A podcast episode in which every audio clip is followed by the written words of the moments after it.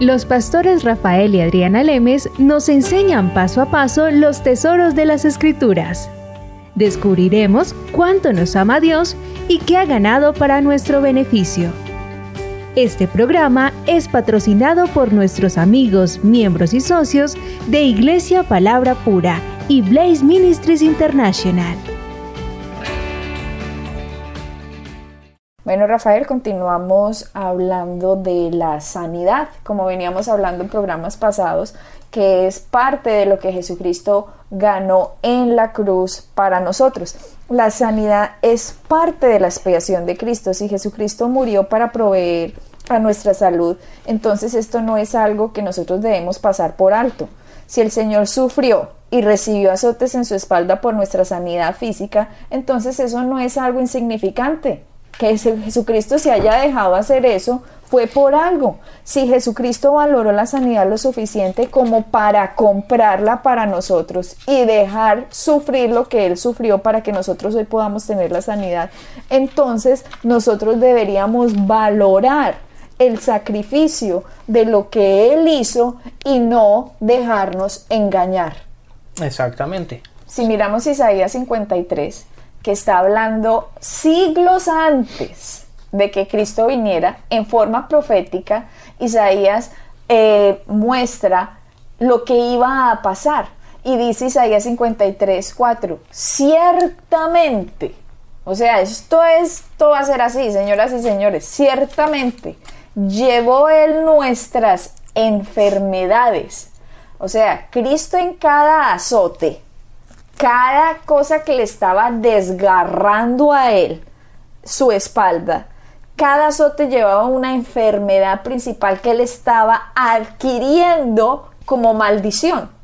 Y dice, ciertamente llevó él nuestras enfermedades y sufrió nuestros dolores y nosotros le tuvimos por azotado, por herido de Dios y abatido. El 5, Isaías 53, 5 dice, mas él herido fue por nuestras rebeliones, molido por nuestros pecados. El castigo de nuestra paz fue sobre él y por su llaga fuimos nosotros curados. Exactamente, y date cuenta que eh, Isaías estaba, él, estaba, eh, estaba, era uno de los profetas en el Antiguo Testamento, él estaba viendo lo que iba a pasar, ¿verdad? En la vida de Jesús. Entonces, él ya estaba básicamente profetizando aquello que iba a venir. Y lee otra vez la última parte de, de ese versículo. Y por su llaga fuimos nosotros curados. Exactamente. Y si no, y si no, y si, y, si te oí bien, la primera palabra que tú dijiste ahí, en el primer versículo que leíste, dijiste ciertamente, ¿correcto? Ciertamente, Él llevó nuestras enfermedades. entonces, es, está diciendo, y esa es la palabra, lo que tú estabas leyendo en Isaías 53, 53, ciertamente, en otras palabras, así es y no hay otra forma. Lo que está diciendo es verdad. Y ciertamente es así. Y en la última, la última parte de ese versículo que leíste dice, y por sus llagas fuimos sanados. Y él estaba viendo aquello que iba a venir cuando Jesucristo fue a la cruz. ¿Es así o no? Así es. Y ahora, ¿por qué no te lees el siguiente en el Nuevo Testamento? En Primera de Pedro, ahora, ya dijiste, Isaías está viendo al futuro. El futuro. Ahora, Cristo ya muere, ya Cristo fue a la cruz, muere, ya Cristo resucita, ya Cristo está sentado a la derecha de Dios Padre diciendo, ok, mis queridos hombres que amo, hice esto por ustedes. Ahora ustedes no se me dejen engañar. Entiendan el valor de lo que yo acabo de hacer por ustedes y ustedes van a ganar. Entonces, Pedro, que antes era un discípulo, ahora que es ya apóstol y empieza esta gente a entender lo que hizo Jesucristo en la cruz, empieza a tener esta revelación porque antes como que no, como que no le captaban mucho. Pero apenas el Pedro que ya había, ya lo había negado tres veces, ya que mejor dicho, no, ya que había llorado amargamente. Yo me imagino ese día de Pedro sí fue muy, muy que, muy, muy chistosa con todo esto que le pasó. Pero ahora Pedro, Rafael, en primera de Pedro, capítulo 2, versículo 24, ahora Pedro nos empieza a decir algo de lo que pasó en la cruz. Y nos dice, quien llevó él mismo nuestros pecados. O sea, hablando de Jesús. Hablando de Jesús, Pedro ya dijo, todos mis pecados, cuando yo lo negué a él, todo eso ahora fue puesto en él. Exacto. Ya Pedro empieza a tener esta revelación del amor de Dios por él. Y dice, quien llevó él mismo nuestros pecados en su cuerpo sobre el madero, para que nosotros, estando muertos a los pecados, vivamos a la justicia. Ya Pedro se dio cuenta, Jesucristo nos hizo justos por la sangre que él derramó en la cruz. No porque yo no, yo lo yo me haya portado súper bien y yo he sido un excelente discípulo. No, ustedes ya se han dado cuenta que Pedro la embarró hasta, mejor dicho, hasta el final. Pero Pedro entendió el amor de Dios. Cuando Jesucristo resucitó, él entiende esto y, y dice él, para que nosotros estando muertos a los pecados vivamos a la justicia. O sea, él nos hizo ahora justos por su sangre. Y no solo eso, dice, y por cuya herida fuiste sanado. Exactamente. Entonces ahí es donde ahí es el punto que yo quería darte. En Isaías estaba mirando a lo que Jesús iba a hacer en la cruz más adelante. Entonces él dice, y ya fuimos sanados. Ahora, en primera de Pedro, en el capítulo 2, versículo 24 que acaba de leer, Pedro ya obviamente Jesús ya murió en la cruz, ya pasó lo que pasó. Ahora Pedro está mirando hacia atrás y está viendo lo que Cristo hizo en la cruz por nosotros. Entonces, Isaías ve hacia adelante, hacia el futuro, Pedro está viendo hacia el pasado. Y ahí es lo que el punto que te quería decir. Isaías dice, y fuimos sanados, pero en primera, de en primera de Pedro dice, y, fu- y ya fuimos o ya hemos sido sanados. O sea, se cumplió la profecía. Exactamente. Ahora simplemente Pedro ya no está hablando del futuro. Sino ya está hablando del pasado, algo que ya está hecho. Exactamente. Ahora nosotros estamos en el 2012, Rafael. Y la trampa que Satanás quiere es que usted crea que Dios va a hacer algo en el futuro. Por ejemplo, usted, Señor, sáname, Padre. Si usted es de los que oran así, no ha entendido la cruz. No ha entendido que Cristo ya lo ha hecho. Porque si uno entendiera lo que hizo Jesucristo en la cruz, uno no estaría diciendo, Dios, sáname, como si Jesucristo tuviera que venir otra vez y que le tuvieran que hacer otra vez estos azotes y que a él otra vez le tuvieran que poner esta llaga en el cuerpo, que se le tuviera que deshacer su carne, ir a una cruz, pagar otra vez para sanarlo a uno. No, hoy 2012 nosotros tenemos que creer en pasado en lo que Jesucristo hizo en la cruz. Por sus llagas fuimos nosotros sanados. Entonces, cada generación que llega a la tierra después de lo que Cristo hizo, tiene la opción de apropiarse de lo que Cristo hizo y reclamarlo. Sométete a Dios, resiste al diablo y él huirá de ti. Y la única forma de someternos a Dios es sométete a lo que Cristo hizo en la cruz.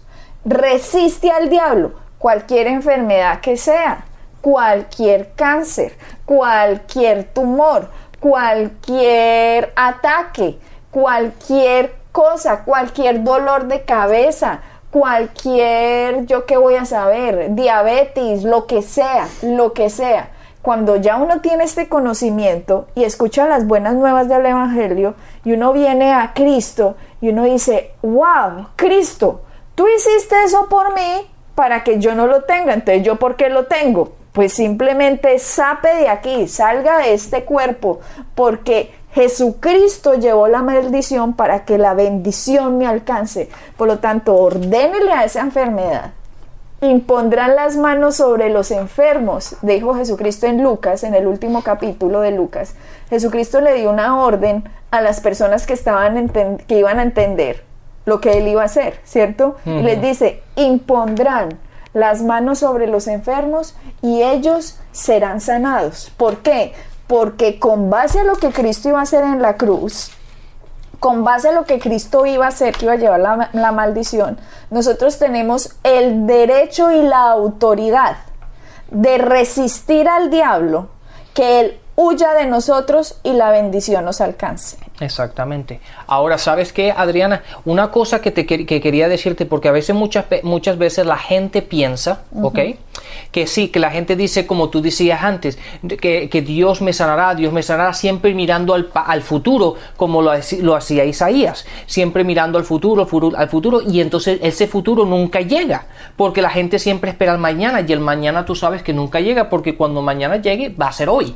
Entonces siempre se queda con esa, con esa, con ese, desde ese punto de vista de que a ver si Dios algún día me sanará y ese día nunca va a llegar. ¿Por qué? Porque Jesucristo ya lo hizo como lo vimos en Primera de Pedro 2.24. En Primera 2.24, en Primera de Pedro 2.24, él estaba mirando al pasado. ¿Por qué? Porque ya Jesucristo murió.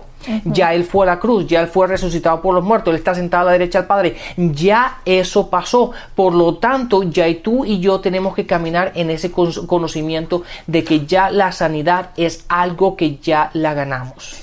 Rafael, y lo más tenaz que nosotros nos enfrentamos como maestros de la palabra cuando vamos a cualquier país es la religión.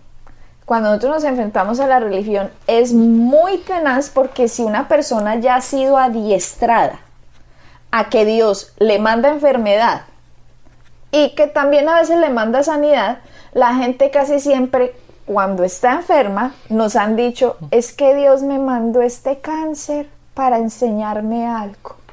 Cuando uno ya está oyendo esas palabras de un hijo de Dios, uno ya sabe, esta persona está engañada.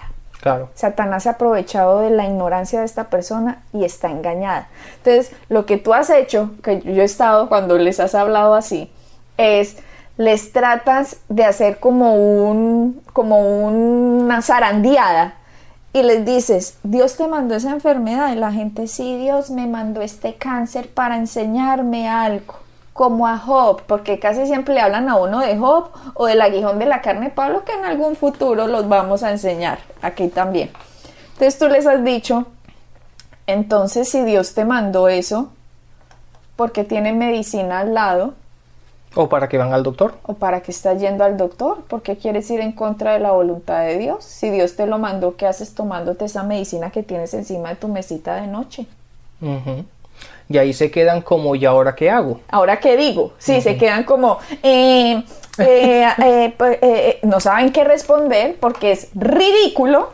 Si Dios le mandó a usted una enfermedad, antes ¿para qué toma medicina? Sí, para sanarse. O sea, si Dios me está enseñando algo, ¿qué quieres? ¿No aprender? Si Dios te está enseñando algo, lo que tendrías que orar es Dios, enférmame más para yo seguir aprendiendo. Pero no, lo que hace la gente va al doctor y toma medicina para sanarse, por lo tanto van en contra de la voluntad del Padre. Si el Padre quiere que estén enfermos para enseñarle, básicamente lo que tú estás diciendo es, Padre, yo no quiero que tú me enseñes nada. O sea, fíjate lo ridículo que es esto. Y entonces cuando uno los confronta de esa forma, ellos se quedan como, mm, em, creo que no había pensado eso. Y entonces se dan cuenta lo ridículo que es y se dan cuenta que no es Dios el que le ha puesto la enfermedad. Sino como leímos anteriormente, es el enemigo, es, es, el diablo, es Satanás el que le está poniendo y el que lo está oprimiendo. Obviamente hay enfermedades, Rafael, o dolencias que uno mismo por bobo se busca, como yo, por ejemplo, que me pegó esta mojada ni la cosa más horrible en la moto andando a toda cuando está lloviendo, obviamente me da catarro porque mi cuerpo no está para hacer uno ese tipo de bobadas. Sí, cuando estamos en la moto, llegamos mojados, nos metimos en la casa con el aire acondicionado y, y empieza uno, ay, Satanás, no, usted para qué se moja. Pues ya ahora simplemente toma aguapanela con limón o algo así. Pero estamos es hablando de cosas que uno no controla. Que, ay, por ejemplo, tienes un cáncer y uno, pero ¿cómo así? ¿Ya? Entonces, lo que uno tiene que hacer es cuando uno ya tiene la claridad que Cristo no es el que nos está mandando esto, que Cristo es el que nos está mandando la bendición y que hay un enemigo en esta tierra que está tratando de que usted no crea la cruz para que así usted sea salvo y se vaya algún día para el cielo, viva en esta vida miserable. Y mientras usted crea que es Dios el que le está mandando eso, usted va a hablar así toda su vida. Y está diciendo, toda su vida de cristiano, usted está diciendo, Dios me mandó esta enfermedad, Dios me hizo esto. Y así va a vivir Rafael. O sea, nosotros estamos es enseñando esto para que la gente abra su entendimiento y cuando abran su entendimiento digan, un momentico, yo toda la vida he creído que Dios me mandó esto, pero con lo- toda la claridad que ahora estoy entendiendo de para qué es la cruz y que Jesucristo llevó en su cuerpo, como dice Isaías, Él llevó ciertamente las enfermedades. Dios del universo se hace carne, Rafael. Él que no se merecía tener ni siquiera un dolor de uña, pues, que no se merecía nada, decide, yo voy a concentrar todo esto en mi cuerpo para que el que crea en mí pueda tener la sanidad. Exactamente. Y Adriana, eso es cierto. Ahora, quiero, quiero que, que- cambiemos un, un poco al respecto y quiero que me hables un poquito de esto, porque también hemos encontrado mucha gente que se encuentran en este bote. Y fíjate, te voy a, te voy a leer este pasaje y después, te lo- de- después tú vas- te a dar cuenta. Dice, Estamos, estoy leyendo en Lucas 5, en el versículo 12 y 13, dice, en el versículo 12, en otra ocasión cuando Jesús estaba en, el- en un pueblo, se presentó un hombre cubierto de lepra. Al ver a Jesús cayó, cayó rostro en tierra y le suplicó, Señor, si quieres, puedes limpiarme. Jesús extendió la mano y tocó al hombre. Si quiero, le dijo, quédate limpio. Date cuenta que, Dios, que Jesús le dijo, sí quiero. Muchas veces la gente piensa que Dios puede, pero no están seguras si Dios quiere. Porque todo el mundo, que, que es lo- lo la, la frase que, que oímos de, todo el par- de todas las partes del mundo que vamos, en todas las iglesias que vamos, en todos los países, que es lo que vemos, Dios puede hacer lo que Dios puede hacerlo todo. Sí, Dios me Dios hace todo y Dios puede hacer esto y Dios puede hacer otro. La cuestión no es lo que Dios puede hacer, la cuestión es lo que tú puedas creer y lo que tú puedas recibir. Claro, porque la duda de la gente es, Dios puede hacerlo, pero ¿será que Él quiere hacerlo? Exactamente, yo sabía que te iba a coger. ¿Por qué? Porque la gente, la gente tiende a decir, sí, porque Dios puede, Dios sabe, Dios quiere, Dios lo puede hacer todo. Pero el problema es que Dios no hace las cosas basado en lo que Él puede hacer. Dios hace, basa- hace las cosas basado en lo que tú puedas creer, en lo que tú puedas recibir. Y Satanás quiere que tú no lo creas. Exactamente. Porque si tú no lo crees, no lo vas a recibir. Sí. Y si no lo vas a recibir, no lo vas a obtener. Así de sencillo. Y vuelve, ¿dónde está? Lucas. Lucas 5 en el versículo 12 y en el versículo 13. La pregunta de este señor fue, ¿tú quieres? Dice, dice, Señor, si quieres, puedes limpiarme. Esa es la pregunta que mucha gente, Rafael, tiene en el mundo cristiano. Porque Satanás a usted no lo va a tentar haciéndole pensar, Dios no puede hacer eso. O sea, él contra esa tentación en el mundo cristiano no puede irse. Porque la respuesta va a ser, no, pues Dios hizo el universo, Dios hizo los animales, Dios hizo las galaxias, el agua, los árboles, el sol, el mar, todo, Dios hizo absolutamente todo y Jesucristo sanaba todos los que estaban oprimidos por el día. No, Dios sí puede. La respuesta del cristiano en general va a ser, no, Dios puede. La duda, la más grande duda que hay en el mundo cristiano es, pero ¿será que Dios quiere? Exactamente. O sea, la duda no es si Dios puede, la duda es que si Dios quiere. Y Jesucristo, que aquí está esta escritura para que usted se le quite toda duda, toda duda, toda incredulidad. Incredulidad no es creer, a- la incredulidad no es no creer nada, incredulidad es creer una mentira. Cuando usted se le quite la mentira de que, "Ah, ¿será que Dios quiere? No, la respuesta aquí Jesucristo dijo, sí quiero. Sí quiero. Así que si alguno tiene alguna duda, váyase a lo que Jesucristo dijo en Lucas capítulo 5, que fue, si quiero. Sí, pero ¿sabes qué?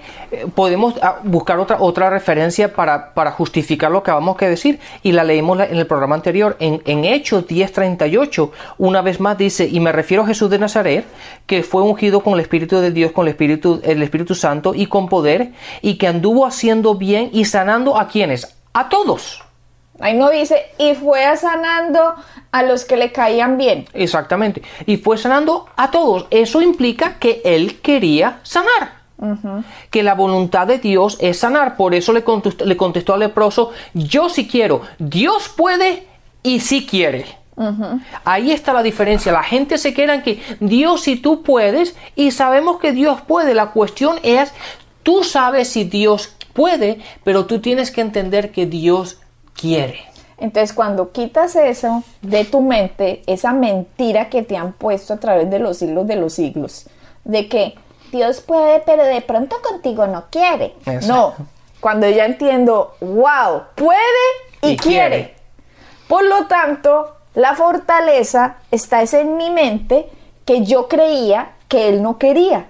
Por lo tanto, que yo crea que Dios no quiere me impide a mí recibir. Me impide ponerme en, posición de decir, Cristo, gracias. Dios, gracias por lo que hiciste por mí.